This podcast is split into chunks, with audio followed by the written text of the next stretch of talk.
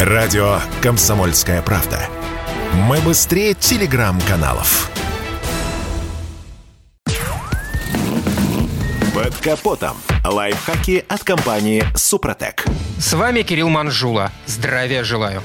Чем теплее на улице, тем больше забот у автовладельца, ведь машину надо готовить к теплому сезону. И первым пунктом в списке необходимых дел обычно стоит смена резины. И тут важно правильно выбрать шиномонтаж. Качество, а главное безопасность езды зависит не только от шин, но и от тех, кто занимается их монтажом. Поэтому предлагаю вспомнить несколько примет, по которым можно распознать, так сказать, шараш-монтаж. Как правило, плохие мастерские не имеют мойки колес. А ведь это один из пунктов успешной балансировки. Правильные сервисы используют для мойки специальный закрытый бокс с сушкой. Неправильные – грязную старую ванну, а то и вовсе не имеют таковой. Во время монтажа шин на диске работник не должен использовать мыльный раствор для облегчения посадки резины. Для этого есть специальная монтажная паста, а работая с мылом можно легко повредить бортовое кольцо покрышки. В дальнейшем шина будет неплотно сидеть на диске, да и попросту может развалиться, ведь бортовое кольцо является частью силового каркаса любого колеса. Если при балансировке вам предлагают наклеить китайские стальные самоклеющиеся грузики или навешать навешивают бывшие в употреблении, то также не стоит связываться с этой конторой. Первые быстро отваливаются и провоцируют коррозию. Вторые не держатся из-за ослабленных крепежных скоб. И это при том, что есть риск попадания и тех, и других в механизм тормозной системы автомобиля. Естественно, нужно понаблюдать за тем, как работают шиномонтажники. Если они используют гайковерт и не проверяют момент затяжки специальным ключом, то грош цена тому сервису. Ко всему прочему, небрежная работа с болтами болтами грозит повреждением резьбы. Для того, чтобы понять, что болт заходит в резьбу верно, его нужно сперва немного вкрутить вручную, а уж затем применять спецсредства. В общем, торопиться в этом деле не стоит.